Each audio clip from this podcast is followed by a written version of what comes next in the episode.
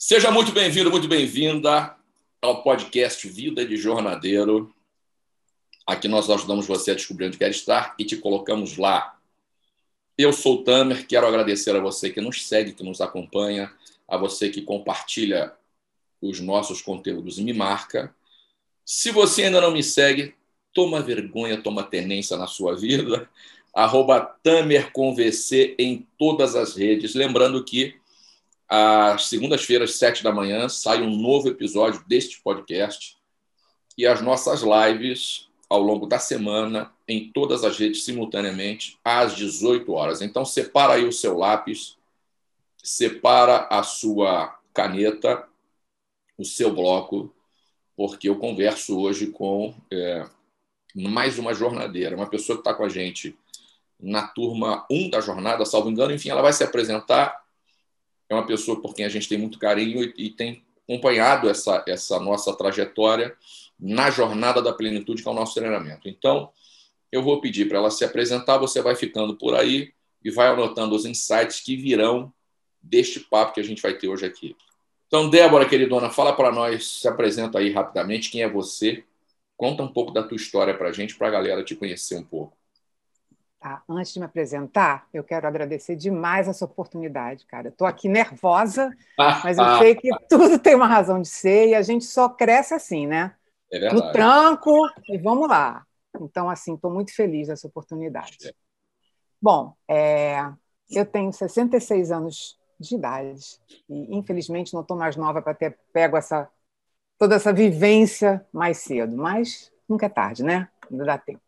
É então, nesses meus 66 anos de idade, já vivi muita coisa. É, sou filha única, de mãe professora e pai militar.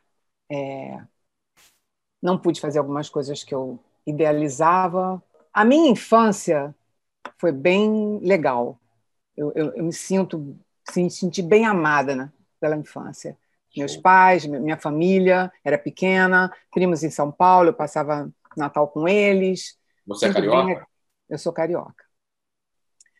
Mas é, a adolescência a coisa começou a pegar. É, meu pai ditando muito as coisas que eu tinha que fazer. É, quando, quando eu era pequena, eu obedecia tudo, estava tudo feliz, bem amada, fazia as, coisas, fazia as coisas que eu queria fazer. Quando eu comecei a ficar jovem, primeiro que eu não podia estudar em colégio público, colégio é, misto. Meu pai, militar, a gente morou em Petrópolis, eu tinha que ir para colégio de freira. É mesmo? Sim. Então, no Mas Rio. Era, quais eram as razões dele? Porque aqui, por exemplo, quando a gente veio para Teresópolis, a gente recebeu várias indicações, inclusive de alunos, ah. em relação a um colégio aqui, que é um colégio católico de freiras. Né? É, e não tinha nada a ver com. Enfim, não é só para religiosos, é um, é um colégio aberto, mas é administrado por freiras, por, pela Irmandade de não sei quem, das freiras e tal, e muitos alunos indicaram pela qualidade da escola, que é bem ranqueada. Uhum. E nós, eu especificamente com a Raquel, quisemos, é, além dessa razão, um outro motivo que nos levou a matricular a Duda ali, é que a gente acredita, a gente acredita Sim. que um colégio religioso tem valores que o mundo já perdeu como Sim. respeito, a fraternidade, né? enfim, essas coisas. Essa foi a razão por qual a gente colocou ela lá principalmente. Qual era a motivação do seu pai? Você sabe? Não, não queria... Eu acho que era para eu não estar junto de meninos. É mesmo? Eu acho. Entendeu? É... E aí eu me lembro que aquele uniforme com aquela meia três quartos, aquela coisa que parecia uma grade aqui, eu queria tirar aquilo, dobrar a saia, botar ela mais para cima, botar a meia para baixo, entendeu? Me mostrar mais e, e, conhecer. Então começou a ficar uma coisa meio. Quando eu via algum rapazinho na rua, eu já ficava nervosa. Como é que eu lido com isso? Foi estranho tudo isso, entendeu? E quando eu voltei para o Rio, que ele acabou, era comandante do batalhão lá, eu voltei com 19, não, é, com 17 anos para o Rio. Aí eu queria ser artista. Era o meu sonho. Eu amava o Chico Buarque, eu fiz música para o Chico Buarque. nesse nível. E eu queria ser artista completa, dançar, me apresentar, tudo. E meu pai. Simplesmente voltada à música. Não, voltada à dança, voltada a canto, voltada à é, interpretação, é, canto, completa. Eu acho que completa, uma coisa bem, sabe? Nossa. E não cheguei a fazer curso de nada, porque você não sabe o que, que está atrás dos bastidores. Eles são os drogados, é um mundo, eles são promíscuos, que não sei o quê, que não sei o quê, não sei o quê. E aí eu aprendi que eu fui uma criança adaptada, claro. né, a jornada, e segui os padrões para não ir contra o que eles esperavam de mim. Então, assim, eu acho que essa seria a minha missão de vida, tá? Ser artista, passar coisa para as pessoas, passar um conteúdo legal. Não sei em que área, se seria drama, mas passar, passar coisas boas. E isso eu não fiz. Então, eu não tinha vontade de fazer nada. Falei, tá, então eu vou fazer um curso técnico de secretariado. Fiz, estudei inglês, fiz intercâmbio, fiquei proficiente em inglês. E aí fui trabalhar como secretária, que naquela época era bem remunerada, em empresas multinacionais. Então, eu era tradutora, eu fui excelente secretária, mas desta parte trabalhei 32 anos assim. É... E aí, obedecia, né? Eu consegui, continuei o padrão na vida de obedecer, de seguir o que me era mandado. Então, o chefe quer que eu faça isso, eu faço. Muito bem feito, mas ele vai determinar, né? Então, isso é uma coisa que agora que eu tenho consciência, Tânia, eu vejo, caramba, perdi tanto tempo, né? E também não passei muito conteúdo dessa forma para os meus dois filhos. Eu tenho uma filha de 43 anos e um filho de 31. É, os dois moram agora nos Estados Unidos porque eu fui transferida pelo Citibank quando eu trabalhava para lá, em 94. Então, e eles ficaram? Eles ficaram. Eu voltei porque, como sou filha única, minha mãe estava viúva já há um tempo e insegura, e a situação lá não estava tão boa economicamente falando, falei, acho que é a hora de eu ficar com a minha mãe, né? De dar um apoio a ela. E já vamos fazer 10 anos, dia 1 de março, que eu estou com ela. Então, é, eu sou essa, entendeu? Essa pessoa que eu acho que eu me, eu me rebelei. Eu, eu, com 21 anos, me casei com uma pessoa 10 anos mais velha, desquitado. E naquela época, que foi 76, não tinha divórcio. Uhum, claro, eu lembro disso. Então, eu só casei na igreja ortodoxa árabe, porque ele era descendente de armênio, eles faziam cerimônia, mas continuei solteira. Para meu pai, isso foi um golpe. Tipo, eu me lembro de eu sentada com ele no sofá e ele perguntando se, se eu queria opinião ou se eu estava informando. Eu falei, eu estou te informando. Então eu senti que assim, eu fui rebelde nesse aspecto, até talvez inconscientemente, para sair de casa. Com todo o amor que eu tinha por ele, mas chega de me controlar, vou sair fora. É esse homem que eu amo. Que depois eu vi que não, porque durou dois anos e meio o casamento. E veio uma filha nisso, tá?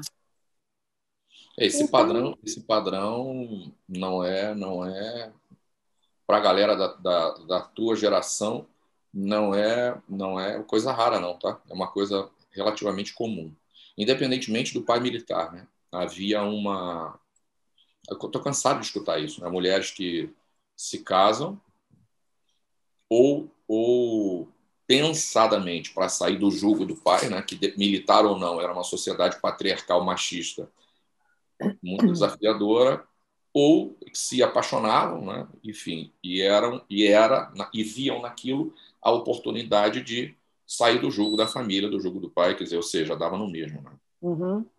Então isso era uma coisa universal, universal. Como eu lembro também dessa dessa época, eu sou de 69, então lá 76, 77 eu me lembro dessa da, dessa questão do disquite, né? Aí, meus pais se se desquitaram nessa época, 79 talvez, 79. E, e não havia divórcio, né? E depois o divórcio foi estabelecido, você tinha que você desquitava, esperava cinco anos para divorciar. É verdade, é verdade. No sentido de que é isso tá. mesmo que vocês querem? Tem certeza? Então, uhum. quer dizer, feito para dar errado, né?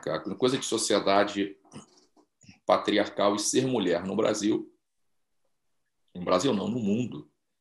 Uhum. Mas a gente pode falar do Brasil que a gente mora aqui, né? Enfim, que a gente está cada vez mais desafiante, né? Eu não sei como é que como é que funciona, porque quando você pensa que começa a ficar melhorzinho, as coisas, alguns padrões voltam, né? Repetição de padrão da sociedade é, é, é tão somente uma repetição de padrão de modelo mental e de comportamento, né? Que as pessoas não se dão conta. É... Cara, e você se aposentou há quanto tempo, Débora? Aí me aposentei em, dois, bom, em 2005.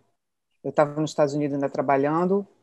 Eu, pedi, eu fiz, foi quando eu fiz 50 anos. Eu pedi demissão porque eu não aguentava determinadas coisas e e aí parei de trabalhar e vim ao Brasil e me aposentei. Porque eu estava lá, né? Eu tive que vir aqui, me aposentei. Só que eu continuei a fazer coisas. Comecei a fazer traduções, entendeu? Não fiquei parada. Só que é, muitas coisas aconteceram também, né? É, eu vim eu me casei três vezes, tá? Depois que eu, que eu me separei desse marido que eu casei para sair de casa, eu fiquei seis anos sozinha, meio revoltada com, com um homem, com uma, sabe? Quero viver. Teus filhos são com ele, não? A filha é com o primeiro marido. Tá. É, e aí, seis anos depois, eu conheci o pai do meu filho, que aí eu, eu amei, foi uma coisa que eu realmente quis. Vivi com ele nove anos e já não estava tão bem quando veio essa oportunidade de transferência para os Estados Unidos. E aí eu me vi, cara, eu tinha 39 anos, eu quando eu faço âncora para me ver com, com força, com coragem, eu vou para lá, para aquele, sabe? Eu no aeroporto, tchau, gente, estou indo com meus dois filhos e vou. Vou ver uma vida diferente. Vou... Coragem, né, cara? É, isso é louvável, porque eu vou te falar, eu conheci uma galera que não tinha essa coragem, não. Aliás, a maioria né, se adaptava. Você teve, na minha percepção, uma, uma, um grande diferencial que era a sua qualificação, o seu trabalho, né? Porque essa, essa galera, minha mãe está com 72, vai fazer agora, né? Então, a minha, a minha mãe nunca pôde trabalhar, era impedida de trabalhar. O, o, o pai era pai da minha mãe, que eu não conhecia, né? Era um homem muito bravo, era, era muito é, muito violento, né? Não com ela. Hum. Era um cara, era filho ou neto de índio, né? Então o cara tinha um sangue muito quente, era um, era um homem muito muito muito chucro, sem instrução. Tratava a minha mãe como uma boneca, então ele tinha é, tratava minha mãe numa redoma, minha mãe não podia coisa nenhuma porque ele virava o satanás, era um negócio, era assim que funcionava. Aí casou com meu pai, que era outro machista inveterado, e, e aí não podia trabalhar. Né? Então você ainda estudou, enfim, tinha a tua carreira e, e que já é um diferencial para essa galera, né? Você sabe disso, né? Eu suponho que você Sim. sabe disso. Sim. É, mas é uma coragem, né, cara? Pega dois filhos e ir embora para outro, para outro, cara, outra cultura, para outro muito país. Bom. Muito é mesmo? Muito, foi muito bom. Achei. Eu sempre tive, eu, eu, morei lá como estudante com 19 anos, né? Só que eu fui para Iowa, para uma fazenda, mas mas aí eu conheci essa cultura e, e vi que eu, eu gostava, eu queria. Então, acho que é, o universo vai ajudando a gente, né? Quando a gente vai, quer uma vai. coisa, ele vai abrindo as portas. E foi isso. Vai. Eu, como secretária, não tinha qualificações específicas para essa transferência, com tudo pago, entendeu? Claro. Relocation. O, o CEO me apoiou, falou: não, você é batalhadora, você vai ser uma ponte para a gente, porque foi a transferência do, do, escritório da América Latina do Brasil para Fort Lauderdale e, e eu era uma ponte para falar com os gerentes dos outros países. Então, Legal. isso me deu, isso me deu confiança, né? Eu não fui para descascar batata, eu fui com uma estrutura, né? Claro. Então, então foi muito bom. Foram 17 anos. Aí eu fiquei no Citibank de 94 a 2000, só que no, na Flórida não é muito legal é, é meio turístico, então, assim, eu senti que meu filho estava feliz. Minha filha estava bem, mas meu filho não estava fazendo amizades. Eu, eu fui visitar uma amiga em Atlanta, adorei. E aí pedi demissão do Citibank e arrumei um trabalho como gerente de escritório de uma empresa de contabilidade. Um saco. Durou um ano e meio, eu fui para outra empresa e aí fiquei e fui para outra e foi aí que que eu pedi demissão e, e parei, porque, cara, é, o mundo corporativo. É cansativo. É cansativo. Caraca, é, e eu fui para a área de diversidade. Eu era a latina, meu chefe era negro, tinha uma outra não sei o quê, a outra era redneck, todo mundo misturado. Falei, que legal, cara. É isso que eu quero, entendeu? Diversidade, vamos trabalhar isso. Nada disso. Nada disso. E aí eu, eu, não quis compactuar com isso. Eu já tinha essa coisa de justiça em mim, entendeu? De, de verdade. Às vezes até eu, eu sou inocente, às vezes, né? Porque eu é acredito. Você dizer isso, cara, porque esse papo da. Engraçado que eu estava hoje cedo pensando nisso, né? Por razões. É... Enfim. É... Eu estava especificamente é, hoje, hoje cedo, é, enfim, eu participo de alguns grupos de estudo e tem um, tem um antropólogo brasileiro que é um menino jovem, né? muito jovem, e envolvido com religião, e ele foi para a Nigéria. Ele fica nesse ambiente. E só que ele é branquinho, né? mais branco do que eu, mas um garoto muito preparado, e ele começa a fazer o paralelo entre o brasileiro né? Hum. é, e, o, e, o, africano. Então a gente começa a perceber, quer dizer, eu vejo um paralelo na tua fala, que é essa, é, é uma, como é que eu vou dizer? É uma galera que diz que não é racista, mas no fundo é, né? É o cara que não tem nenhuma atitude antirracista, porque não basta você não ser racista, você tem que ser antirracista. É, essa história, esse papo de igualdade, a gente percebe que, não, é, que não, é, é, não passa de um conceito na maioria dos casos, não passa de um conceito, é uma mentira institucionalizada. Então você não vê de fato na prática os processos de inclusão e de, e de, de respeito à diversidade, de respeito ao outro. Uhum. São, são valores que de fato são muito mais conceitos do que prática na maioria dos casos, né? Sim. E ainda mais no ambiente corporativo. Eu trabalhei numa, numa, grande, numa grande empresa de shopping center, você sabe disso. Eu me lembro da secretária, que era a Magda, que era secretária do, do cara, né? Cara, não sei como aquela mulher segurava. Ele era muito gente boa, né? Ele era um cara muito. Era um tratamento muito horizontal, quer dizer, o cara era, era dois anos mais velho do que eu, então mas era um perrengue, era um, é um ambiente muito, né, muito, muito para ela gerir aquilo tudo. E eu me lembro dela com muito respeito. Eu já era uma mulher madura, já era uma mulher de 40, 40 e poucos anos naquela época. Uhum. Ela, ela, lidava bem, sabe? Ela administrava bem aquele caos, né? Porque era um caos, bicho, aquele ambiente. E eu, eu imagino que num banco não seja muito diferente. Né? Sim. Ou, Mas... ou, pode falar. Não, essa, essa empresa que, que eu trabalhei, que era diversidade, chamava Russell Corporation, trabalhava com uniformes de, de jogadores, era uma outra área, não tinha nada de banco. Tá? Era uma outra proposta e eu acreditei que ia ser bem diferente. Mas Só que foi aí que eu falei: chega, chega, chega, vou me aposentar, vou inventar qualquer coisa. Me fala uma coisa: qual, qual era o seu maior é, problema quando você conheceu a jornada? É, como, é, como é que você se sentia naquela ocasião que você decidiu fazer a jornada? Bom, porque eu me lembro de você é, seguindo a gente nas redes. E daqui a pouco você cai na jornada, turma 1. E, e qual, era, qual era a tua situação? Né? Qual era... Bom, é... graças a Deus eu conheci a Grazi na vida, que é uma pessoa que me sacudiu bastante, que me colocou várias coisas novas na mente. E ela foi a pessoa que fez com você Metamorfose Flama e Plenos, né? Queridona, quantos anos Graça tá Mais de 10. Figuraça. Eu lembro da Graça no primeiro treinamento dela. Pois é. Então, ela... É muito engraçado isso, né, cara? Eu digo para os alunos, tem, tem não só pessoas marcantes, como as cenas marcantes, entendeu? Então, as cenas que ficam gravadas. A Raquel muito mais do que eu, porque a Raquel tem esse contato mais, digamos, direto com o aluno, com a aluna.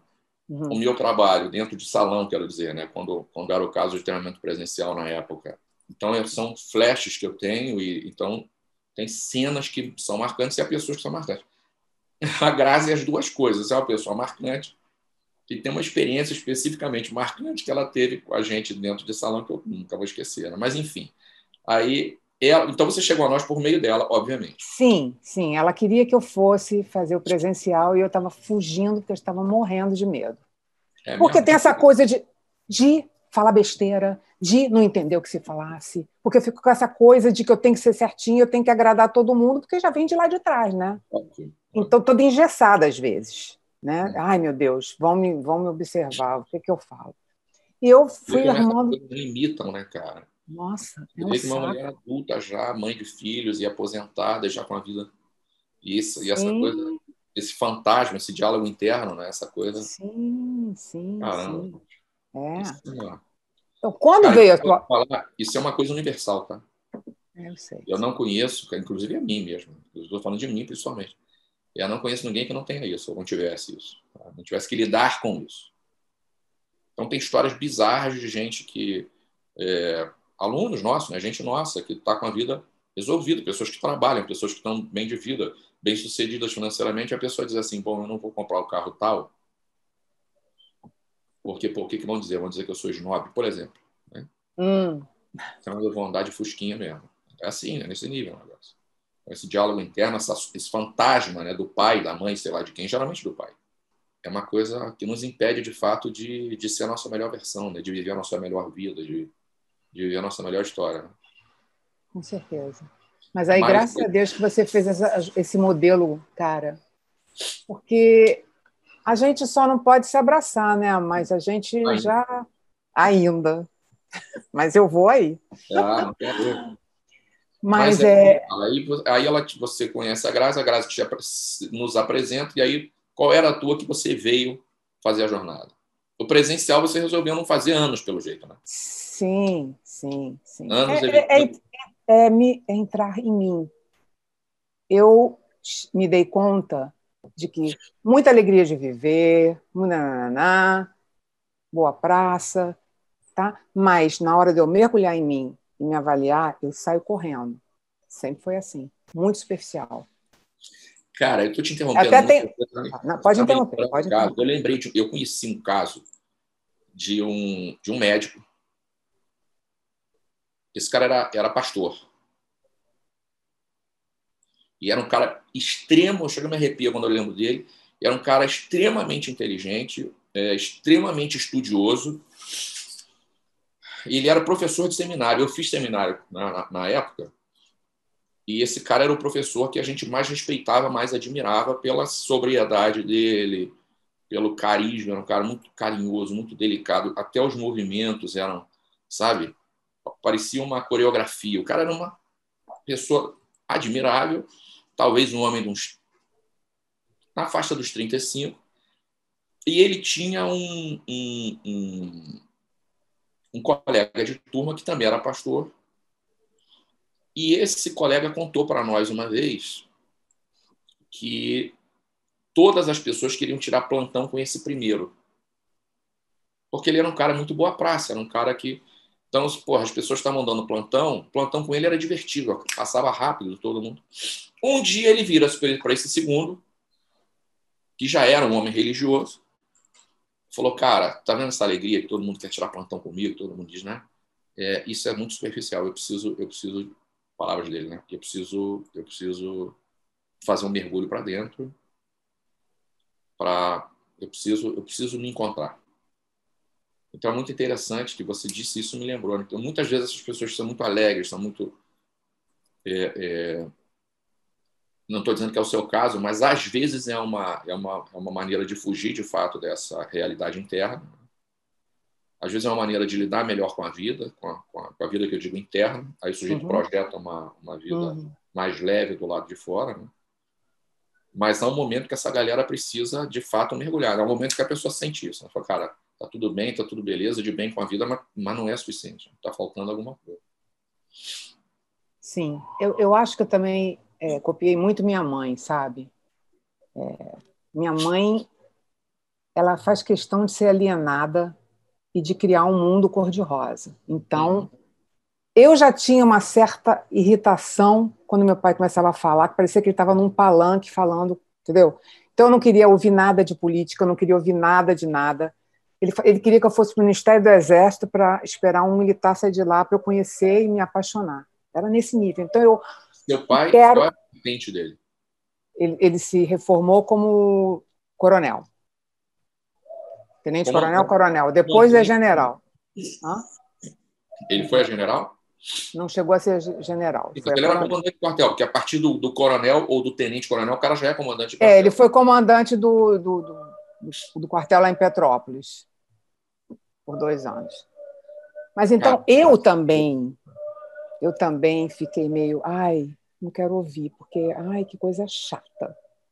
Então, fiquei muito também, ah, o que, que é bom? Deixa eu ver o que, que é bom. E com a mãe, como é que sua mãe lidava com isso? Sua mãe se adaptou fácil ou sofria com essas paradas também? Do meu pai? É. Minha mãe, cara, muito submissa, eu acho, entendeu? Ela. Acho que ela aceitava bem, ela aceitava várias outras coisas que eu não aceitaria, entendeu? Uhum. Então. Você adaptou bem, sabe? Se adaptou. Ela, ela foi a sombra, ela não quis ser uhum. ela. Entendeu? Não existiu. Não, não existiu. E não existe até hoje. E isso é uma coisa que eu estou percebendo muito agora, que, é que eu estou mergulhando mais. E, cara, perceber isso agora, entendeu? Nessa faixa da minha vida, com ela com 92 anos, eu com 66, eu comecei a enxergar minha mãe como ela é, realmente é, é desafiador. É muito. Você, eu, eu, idealizei tudo, entendeu? Eu idealizei o mundo, eu idealizei as... Eu acho que essa pandemia também veio sacudir, jogar todo o lixo para fora para a gente enxergar mesmo. Olha, ó, vamos melhorar porque a coisa não está boa, né? Vamos ser pessoas melhores, vamos agregar esse mundo. Então, assim, eu não sei te dizer exatamente o que que me levou a fazer, mas eu acho que isso. Cara, chega, né? Essa busca, né? Essa busca. Porque eu, como sou espírita, eu acredito que eu vá viver muitas outras vidas e que é, uma, é um processo né? de evolução contínuo. Então, eu não quero sair dessa como eu entrei. Eu acho que eu já estou melhor e quero ficar melhor até o último dia nessa, nesse corpo. Né? É, eu, eu, eu, eu falo com a Raquel, isso que você está dizendo é interessante, porque eu me encontrei na vida, vamos dizer assim, relativamente cedo, né? com tá lá, 30 anos. Hum. Então, é, toma, seria bom que tivesse sido antes, né? E eu já vinha de uma trajetória de desenvolvimento, de busca de desenvolvimento pessoal, né? Só que eu buscava de maneiras erradas, né? que eu entendo não funcionaram para mim, a maneira, as, as, formas como eu busquei não funcionaram. Então eu tenho essa experiência daquilo que funciona e daquilo que não funciona. É... Então eu, eu comecei a me encontrar na minha vida aos 30. Mas é... ainda faltou né, um elemento que era exatamente esse, esse encontro, digamos, digamos espiritual, né? essa, essa, esse, esse modelo transcendental, compreendeu? Uhum. Até então era um processo da individualidade, uhum. do ego, vamos dizer assim. Né? E, a, e, a, e a questão transcendental era, uma, era um conceito também. Isso levou muito tempo, né? Isso levou, porra, muitos anos depois. E aí eu comento com a Raquel, eu digo, cara, é, como eu queria ter encontrado antes. Né? Só que ela diz uma verdade, que ela diz, cara, se você tivesse tido é, essa experiência antes, você não teria tido, simplesmente. Porque, primeiro, que você provavelmente ia passar desapercebido. E, de fato, porque eu não tinha a menor condição de compreender determinadas coisas. Né?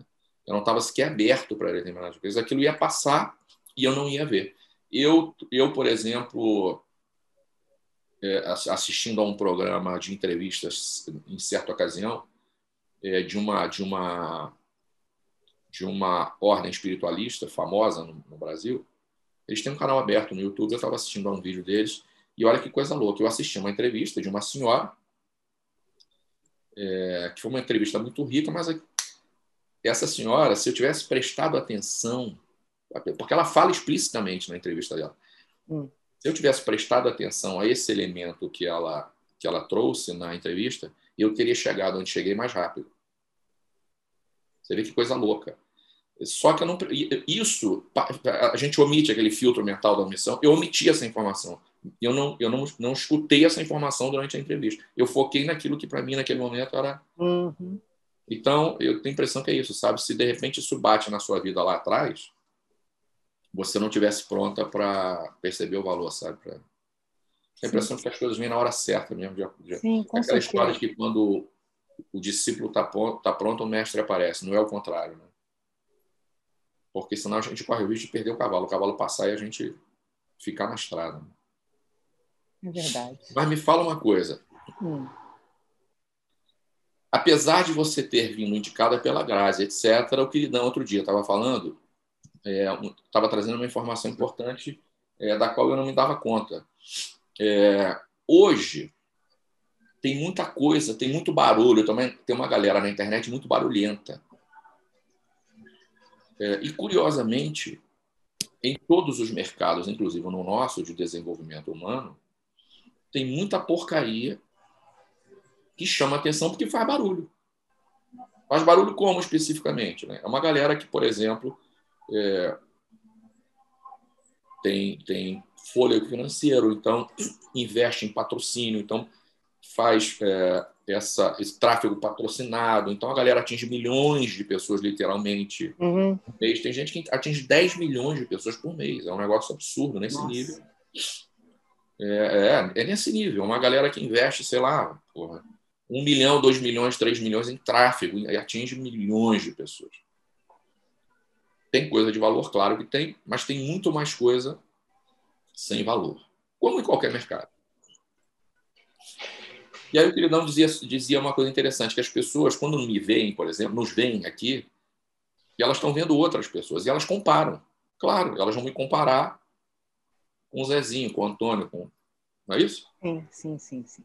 É, o que é natural. O que é natural. Eu faria a mesma coisa, até porque quando eu comecei a minha jornada, não havia essa possibilidade. Né? Você não tinha internet, você não tinha. A informação era muito mais difícil de chegar a você, era uma luta. Quando eu fiz a minha primeira formação, cara, para eu descobrir onde ia fazer, era um negócio. Eu não sabia nem onde existia aquilo. Falei, pô, vou ter que ir embora do Brasil, como é que vai ser isso? Enfim, eu fui cavucando até chegar nas coisas, era muito mais difícil. Hoje você liga o teu computador, rapidinho, em meia hora, você tem todas as informações. Então a pergunta é: o que fez você escolher a nós, quer dizer, por que você decidiu dar esse voto de confiança a nós, apesar da indicação? Porque há pessoas que são indicadas e não vêm. Sim. Percebe? Bom, percebo. É, eu, por uns três anos, é, entrei no marketing de relacionamento, que eu acho um, uma proposta legal, só que não, não para mim, tá? Depois desses anos eu vi que não para mim. Mas foi uma coisa fenomenal. Por quê? Porque eu conheci palestrantes incríveis. É, eu ouvi Tony Robbins, entendeu? É, eu já li um pouco de Eckhart Tolle, que não tem nada a ver com marketing, mas assim também do, do poder do agora, essas coisas. E e conheci umas outras pessoas. Fui exposta um pouquinho no PNL dentro da, da, da empresa, porque tinham treinamentos, então comecei a ver coisas. E comecei com uma pessoa, não vou falar nomes aqui, né? Claro. Que eu até estava gostando um pouco, mas falou algumas coisas que travou, eu já não bateu mais e eu não consegui. E aí, cara, eu comecei a te ouvir, entendeu? Era, você está falando de quê? Era treinamento também. Não era uma jornada da plenitude, mas é, é como você atrai sucesso, como você pode ser uma pessoa melhor. Assim, tinha um conteúdo bom, não vou. Era, era, era uma proposta de desenvolvimento pessoal, ponto. Sim.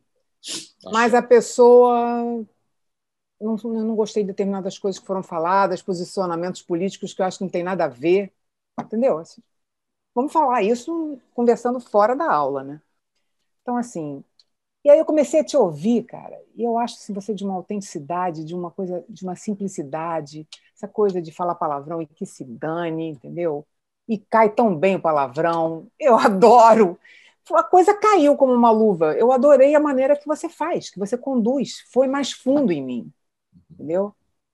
E eu tenho que te ouvir muito mais vezes, porque eu, algumas aulas eu ouvi duas, três, mas a maioria eu ouvi uma. Eu tenho dois cadernos, vou te mostrar. Dois cadernos desses, jornada número um, jornada número dois. Tem muito Caramba. material. Porque eu escuto você, volto, escrevo, volto, escrevo, pego, entendeu? Então, isso eu vou ter para sempre. É muito, é muito bom. Ah, muito, muito bom. É isso, você realmente abre muitas portas, a tua missão é linda e você está indo fundo. Você, e você pode não pegar 10 milhões, mas os 10 mil que você pega vão falar bem e não vão te deixar. É, vai impactar, não tem dúvida. É, a gente tem gente muito antiga, né, cara? Tem, é, isso, é, isso é muito interessante, que a gente tem uma galera muito antiga. Às vezes a pessoa, a vida leva, né? questões profissionais, sei lá o quê. Agora, na jornada na turma 4, é, para nossa surpresa, a gente fez uma aula inaugural anteontem uhum. e um dos alunos é marido de uma aluna com quem a gente não tem contato há pelo menos sete anos. Eu me lembro da última vez em que ela esteve conosco, uhum. numa festa junina que a gente organizou. A gente organizou um treinamento de um dia, no final teve uma festa junina de confraternização e ela estava. E aí nós ficamos, eu e ela, conversando, conversando à mesa, a festa junina comendo solta. A Duda era pequenininha. É, e aí nunca mais a vimos. E aí ela apareceu agora na, na, no Instagram, nos achou na internet e tal, enfim. Então é uma galera que, de uma maneira ou de outra, está conectada com a gente. Né? É, é, houve alguma dificuldade de tomar a decisão de fazer a jornada? Você teve, você passou por isso ou não? Ou foi, vou fazer ponto. Vou você teve alguma? Não teve não, nenhum. O presencial eu estava me cagando, né? Mas aí a jornada eu falei, cara, não é possível, eu vou, vou fazer. Veio, foi a hora, foi o momento e pronto, entendeu? Axé. É, quais os primeiros resultados que a jornada trouxe para você, para sua vida? Você lembra? É, enxergar mais as coisas e, e no momento não está muito agradável. Mas é, é, dói, né? Para você chegar lá, tem que passar por isso. Então, estou no momento desse que assim, é, que eu vou falar. Duas, não, você falou duas coisas que eu. Uma eu estava pensando ontem. Rigorosamente, eu acredito se quiser.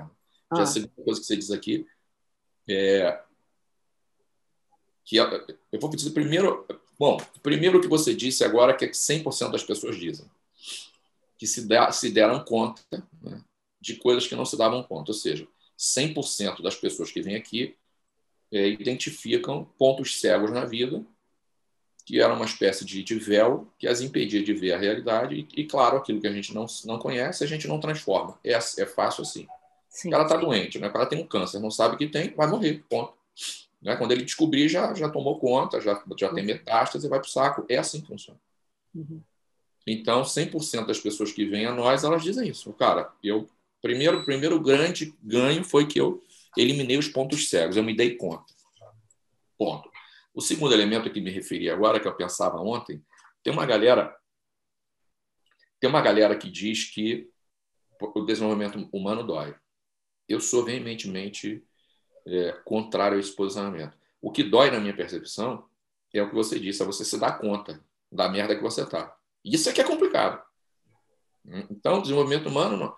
cara, você fica na merda, né? É, é aquela história. Eu fico vermelho um dia ou amarelo a vida inteira. Eu tenho que escolher.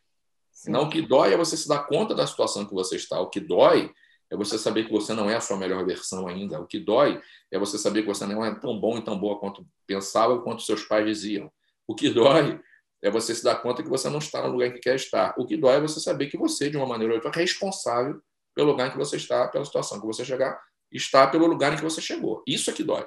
Sim. Agora, o próximo, porra, passou disso, processo de andar para frente o processo de encontrar a sua melhor versão, o processo de caminhar na direção de onde você quer estar, não tem nada de doloroso. É muito pelo contrário. Você está saindo da merda. Né? Você está saindo do, do, caos da sua vida. Né? Faz sentido isso? Total. Total. E aí, esses foram os primeiros resultados. Né? Você dá conta, né? Pelo que você está dizendo. Sim. E aí, cara, é, eu acho que inconscientemente... Bom, Durante a jornada, várias coisas aconteceram, dentre elas a obra né, que eu tive que fazer, que teve a infiltração, não, não, não, né? Aí me cai no colo essa coisa de ser síndica do prédio, com 30 apartamentos, prédio antigo, construído por militares Onde na é década de Copacabana Post 6, na Conselheiro Lafayette, entre a Francisco Sá e Júlio de Castilhos. É... Porque a maioria dos moradores é, de idosos Tá? Os novos são inquilinos e não poderiam ser síndicos. E aí o síndico que estava já há quatro anos, um, belo, um, um determinado dia, botam a porta da minha, da minha casa abaixo, que eu vou olhar pelo olho mágico, uma, uma menina, socorro, pelo amor de Deus! Eu liguei para o porteiro, ele falou: é, é a filha do síndico, ela está chamando a polícia porque o pai é um ditador, faz assédio moral, não sei o que. Eu falei, militar? gente. Militar também? Não, ele é artista, ele trabalha com eventos, mas ele é um louco. Eu não estava me metendo com um prédio há quatro anos que ele estava, não estava nem aí. Quando eu vi isso, falei, gente, já basta um louco no, na, no país, um louco no, no prédio já é demais, chega de tanto louco. E aí eu comecei a conversar com uma vizinha que eu, que eu me dava, e ela falou: olha, o Emílio está trabalhando no conselho, ele, ele te apoia, mas ele não quer ser síndico. Por que, que você não é? Tá bom, você. Eu acho que vai, eu vou pegar esse desafio. E também eu vou te dizer, é, tá me sugando, entendeu? Eu não estou nem estudando tanto que eu queria agora, porque são três meses que eu estou e muita coisa para resolver, mas muito desenvolvimento, estou me analisando muito, sabe? no lidar com as pessoas. Eu acho que é de alguma está aprendendo na, na, na, prática, nessa nova é, prática. Exatamente. De alguma forma também eu estou dando alguma coisa, né? Eu estou servindo. Fato. Não estou só vivendo a minha vida lá, lá, lá, que eu acho que eu, eu vivi a minha vida lá, lá, lá. Entendeu? Está na hora de dar. Cara, é muito, é muito curioso isso, porque é isso, as pessoas. Agora, você vê como, como de novo, você vem, vem provar o que a gente diz. É, todo mundo busca propósito. Em algum momento da vida, as pessoas vão buscar um propósito. Né? O que é o propósito? Essa é a minha contribuição ao mundo. Ponto. Propósito no sentido de missão da vida, né? Uhum. Porque tudo é propósito. Né? Ser síndica tem um propósito, ser mãe tem um propósito, casar tem um propósito, trabalhar tudo tem um propósito. O propósito da vida é você dar a sua contribuição ao mundo. Em algum momento a gente sente necessidade disso, é um fato. Só que a gente primeiro tem que se encontrar para depois, né? Primeiro você recebe para depois dar, né? Nesse sentido. Claro. Primeiro você se abastece de si para depois você saber que contribuição vai dar e como vai fazê-lo. E tem uma galera buscando ao contrário. Primeiro a galera busca propósito, sem, sem encontrar a si. Não, não é possível, uhum. o propósito alinhado a quem você é, a sua percepção de quem você é. é e, e, e, condomínio é desafiante. Eu fui, eu fui conselheiro fiscal. Ah, você foi? Foi, cara, era muito complicado. Né? Porque a síndica, é, coitada, quer dizer, coitada, naquele tempo, 30 anos atrás, uma mulher, cara, para segurar uma parada. Às vezes ela me chamava, tipo, vamos lá comigo, porque a gente morava num prédio, eu digo, vamos lá. E aí, enfim, é, era luta, porque a gente lidava com tudo, né? Com tudo. Desde o cara que jogava a garrafa lá e caía aqui embaixo, o cara não quer saber, cara bêbado que batia na. Essas coisas. Cara, as pessoas são muito individualistas, né? As é. pessoas só pensam. Ontem mesmo eu conversei com uma menina que tem um cachorrinho lindo que eu adoro. Ela caiu na, na garagem porque estava molhada, apesar de ter o sinal, ela não viu, escorregou, caiu em cima do cachorro. E aí ela agora resolveu que ela só vai usar o elevador social. Não pode. A convenção não permite. Nem todo mundo gosta de cachorro, o elevador dos fundos é para ir de cachorro. Aí eu tive que falar com ela na portaria, entendeu? É, eu fui bem. Eu estou me vendo que eu já tenho uma evoluçãozinha aí, entendeu? Débora, qual é o motivo que te leva a isso? Isso. É justo, é justo. Vai falar. E falei, entendeu? E ela. Clareza, não, por... do, é... clareza do propósito, clareza do que quer comunicar e a forma Exatamente. Exatamente. E assim, com uma preocupação de ser delicada e de ouvir a pessoa, porque todo mundo tem alguma coisa para falar. O que eu acho é que muita gente é ignorante, é isso, que é isso. Não, querida, sabe, por favor, faz isso por mim, porque realmente. Né? E ela, na mesma hora, foi para Portos Fundos. Eu falei, ai, que bom, gente. Você né? tudo é relacionamento, né? Todos os problemas da humanidade são relacionamento. Mas o síndico louco, o síndico louco, acabou comigo, porque eu mandei embora o porteiro de 20 anos no prédio. Porque ele não estava fazendo mais nada, era zelador-chefe e só onerava. E a gente precisa fazer muitas obras, o prédio está velho. Então ele era um custo alto. O cara me ligou me botou a sua traíra, que não sei o quê, você é uma desumana em plena pandemia. Ele falou, falou, falou, eu queria me explicar, ele não deixava. Eu falei, só falei assim, cara, você precisa fazer uma terapia, você é muito descontrolado. Excelente. Entendeu? Justo, né? E fiquei calma. Uhum, o coração batendo forte, é óbvio. Obviamente. eu. Cara, mas eu preciso treinar mais as âncoras, sabe? É, porque o controle emocional é isso, né? você não vai deixar de sentir, né? O controle emocional é você saber agir apesar daquilo que está sentindo, né? apesar da adversidade. Sim. Você vê uma pessoa desequilibrada, é, né? te desrespeitando, o cara. E claro que né, ninguém é. Essa história, hum, isso é fake, né? Não, não. Agora, o lance é você saber, né?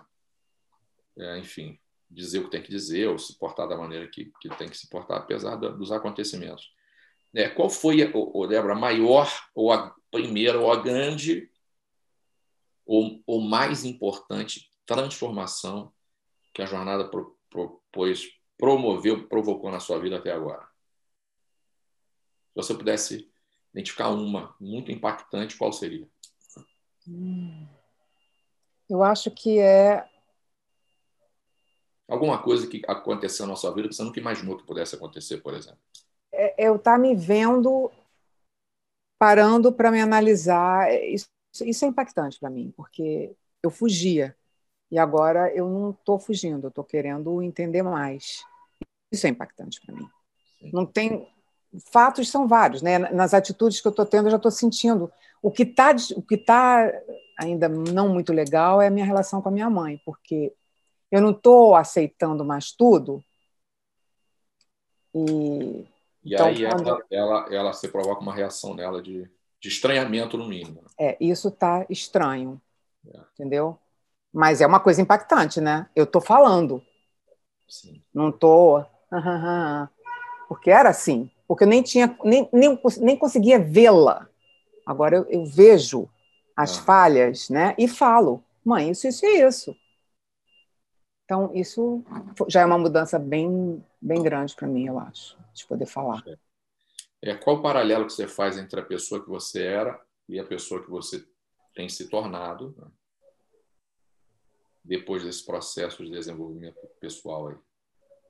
Volto a dizer, uma pessoa menos superficial. Ainda não tanto quanto, porque eu queria até uma pergunta que eu queria te fazer é que eu saí como uma pessoa visual, tá?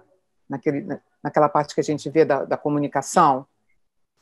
Só que eu me percebo, e Grazi também me dá uns toques. Pô, você não viu aquilo? Eu não vejo muita coisa. Então, assim, uma pessoa visual pode não ver um monte de coisa? É, eu não vejo uma porrada de coisa. Pergunta para a Raquel, depois a Raquel te responde. Eu tenho uma amiga que diz para mim que eu sou um visual fajuto. Ela diz, cara, você. você ah, então que bom. Vida visual. Ela me saca, ela fala, cara, esquece isso, eu nem dou confiança mais para você dizer que é visual. Eu nunca vi, ela, ela fala assim, eu nunca vi um visual tão fajuto como você. Agora, aí eu tenho que rir. E aí, quem vai te dar as informações melhores é a Raquel. Então, às vezes, cara, às vezes não, todo dia, o negócio está tá na, Tá aqui a informação. Tem que clicar aqui. Eu, porra, tem que. Mandou clicar no ciclo, onde é que está não sei o quê? E o, e o não sei o quê está vermelho, literalmente na minha frente aqui, eu não enxergo. Ai, isso é perfeitamente impossível. Então, ai, que alívio. Diferentes. Isso, isso aí é uma outra coisa, é um metaprograma, é uma outra parada, não tem nada a ver com ser visual, não. Tá? É porque eu tenho um olhar para grandes segmentos, entendeu? O meu olhar é uma coisa. Há pessoas que conseguem ver o detalhe, né? E eu, eu já tenho mais, mais é, eu vejo detalhe na hora de produzir alguma coisa. Eu sou chato, sou detalhista nesse sentido. Sim. Na hora, porra, Sim. às vezes a gente passa todo dia na frente de não sei o quê. Aí tem uma hora que eu digo, pô, engraçado essa clínica eu nunca vi. A Raquel diz, tá de sacanagem. É Também. Igualzinho. Ai, que alívio, Tâmia. É. Pô, mas sempre teve aí, Raquel? Óbvio, né? Que sempre teve, que o cara não construiu uma clínica da noite pro dia.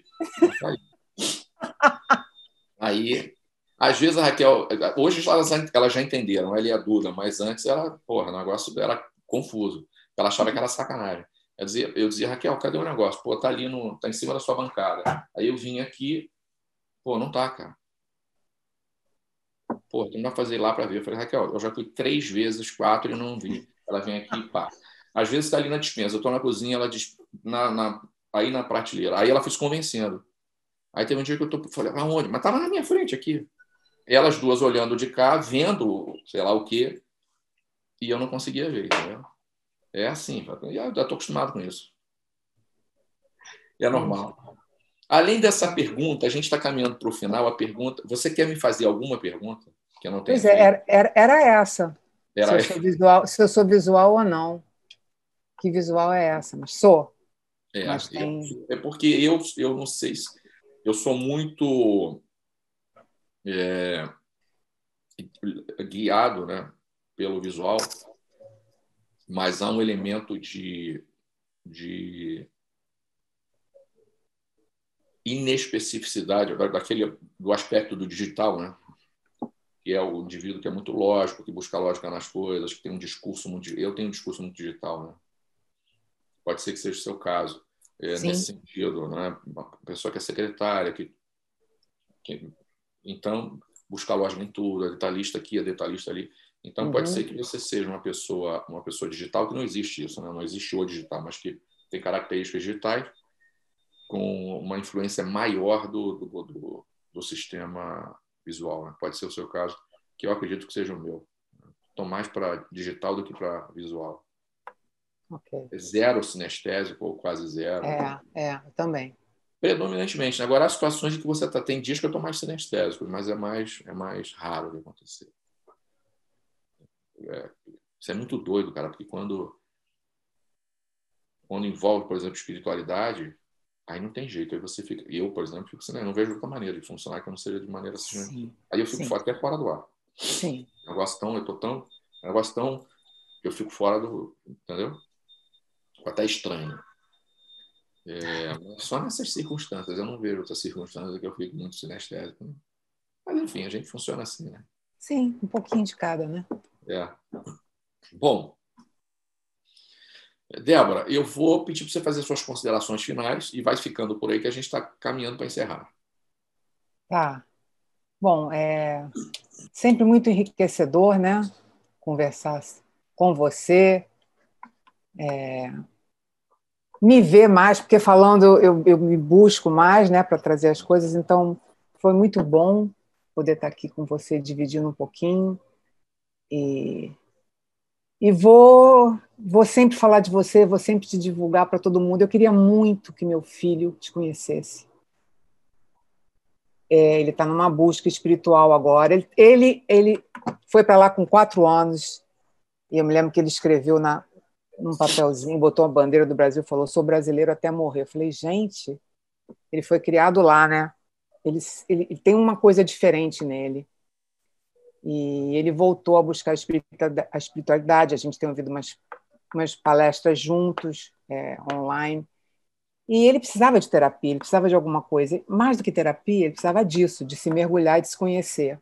Eu estou muita vontade de. Porque quando a gente fala, quando mãe fala, normalmente, ah, agora não, tá, mãe, entendeu? Eu queria que de alguma forma fosse para ele. É. Mas é isso, eu queria poder falar de você para muita gente e passar essa oportunidade para muita gente, porque acho que todo mundo deveria se, se mergulhar, se conhecer e ser uma pessoa melhor e, e agregar mais né, para ela e para o mundo. Então. É, cara, eu acredito, eu acredito nisso, sabe? Eu, eu, eu, eu tenho a impressão de que o conceito de autoconhecimento que as pessoas têm, porque era o que eu tinha, é muito pobre. Uhum. É o conceito de adaptação ao ambiente que você está. aí, em geral, é isso, sabe? Em geral, as pessoas vão buscar terapia ou vão buscar. Enfim, em geral, é na terapia, né? Elas vão buscar. Não... Elas vão buscar adaptação ao, ao contexto de vida, ao ambiente dela, né? É, seja este ambiente o casamento, a relação com o filho, seja lá o que for. E quando, quando não é a terapia, são esses. É, pro, pro, projetos focais, né? Focais. Então, eu vou buscar, sei lá, fazer um curso de empatia e tal. Uhum. Que é bom, não há dúvida. Se tiver qualidade, é bom. Mas não é só isso. Né? Então, o, o, desenvolvimento pessoal deveria visar a busca da melhor versão da pessoa. Né? Todos os dias. Ser uma pessoa melhor, tudo. Ser a minha. Uma pessoa melhor, não. Uma pessoa melhor é pouco, é pobre ainda. Né? É pobre esse conceito de uma pessoa melhor. E eu, eu venho descobrindo isso também. Né? O que é uma pessoa melhor? Né? É o cara que vai ali dar 10 reais para o mendigo, que se é suficiente, às vezes é, né? As pessoas, a pessoa uhum. achar que é isso. Né? Uhum. Então, eu escutei isso outro dia e fez muito sentido. O, o, na verdade, a busca da sua melhor versão, né? que já está aí.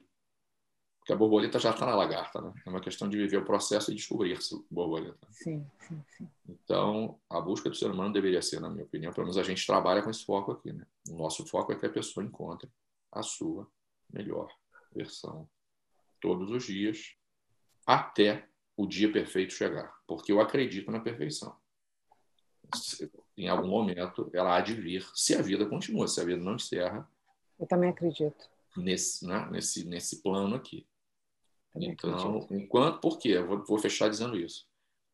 Enquanto o ser humano continuar lidando com, com seu modelo mental, com, enquanto o discurso for, é, enquanto a sua linguagem verbal e não verbal, enquanto a manifestação da vida em você for uma, uma manifestação do seu modelo mental e não da sua essência, a perfeição não chega nunca.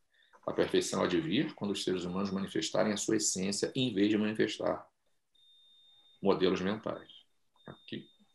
Modelo mental é percepção, é ego, é construção. O que para mim está perfeito, para você está uma merda, e para o outro está mais ou menos. E aí, nesse nível, não tem perfeição. Quando eu manifesto a minha essência, você é a sua, outra dele. A perfeição chegou por quê? Porque a essência é aquilo que de fato nós somos, não é uma construção, é o que é. É o que é. Já foi, já é, sei lá, é aquilo. Sim. Não é Sim. mudar o indivíduo, não é mudar o ser humano. O ser humano é imutável. A gente muda a forma como funciona, a gente muda modelos mentais. A gente muda estratégia. O que é não se muda. O que é já foi, já é, sei lá, ponto. É. E como a natureza. A natureza é feita para dar certo, perfeita, e como nós somos natureza, né? é feito para dar certo. Então, no dia que a gente manifestar a nossa essência verdadeira, como a natureza o faz, manifestando a dela, a perfeição chega. Isso só vai acontecer quando a gente evoluir em consciência nesse nível. Né? Então, de novo, é, a maioria dos processos de desenvolvimento pessoal trabalha o ego, né? trabalha essa questão do ego, da noção de eu, do senso de eu. E aí a gente continua. É bom, é bom, ajuda, porra, ajuda muito, né? Ajuda muito, já é grande coisa. Mas é pouco. A vida pode ser mais, deve ser mais, precisa Com ser certeza. mais. Com certeza. É transcender o ego, tem que transcender essa, essa construção, por vezes, limitante de nós mesmos, né? que é o que você manifesta no seu caso e eu manifesto no meu caso. Uma construção bastante limitante até que eu consegui, enfim, tenho conseguido encontrar a minha melhor versão. É... Débora, muito obrigado pela, pelo seu carinho, pela sua verdade, pela sua confiança, pela sua companhia e parceria nessa jornada. De verdade, eu, eu, eu tenho, não posso falar pela Raquel, pelos meninos, eu tenho você em altíssima estima de verdade. Algumas pessoas marcam a gente, você é uma delas, apesar do pouco tempo de, de convivência virtual né, nessa jornada. Sim. E é, nós estamos aqui juntos porque deve ir nessa jornada e nessa caminhada enquanto ela existir. É, muito obrigado, viu, pela sua disponibilidade em estar com a gente, em dividir sua história com a gente. Eu que agradeço também. Nossa. Axé. Axé. Muito, muito. A você que nos segue, muito obrigado pela sua confiança. A você que compartilha o nosso agradecimento mais que especial. Se você não me segue ainda, arroba TamerConVC em todas as redes. E eu vou convidar você a compartilhar com seus amigos e familiares o nosso conteúdo, porque a gente pode e deve compartilhar aquilo que ama, aquilo que faz bem para a gente. Porque quando a gente evolui em consciência e traz as pessoas com a gente, a gente muda também o nosso nível de existência e o nível de existência da sociedade. A gente ajuda a transformar a sociedade num lugar melhor, ao qual todos queiram pertencer. É, na próxima segunda-feira, às sete da manhã, sai mais um episódio deste podcast. Este foi mais um episódio do podcast Vida de Jornadeiro. Então, muito obrigado, até a próxima. Muito axé na sua vida. Valeu.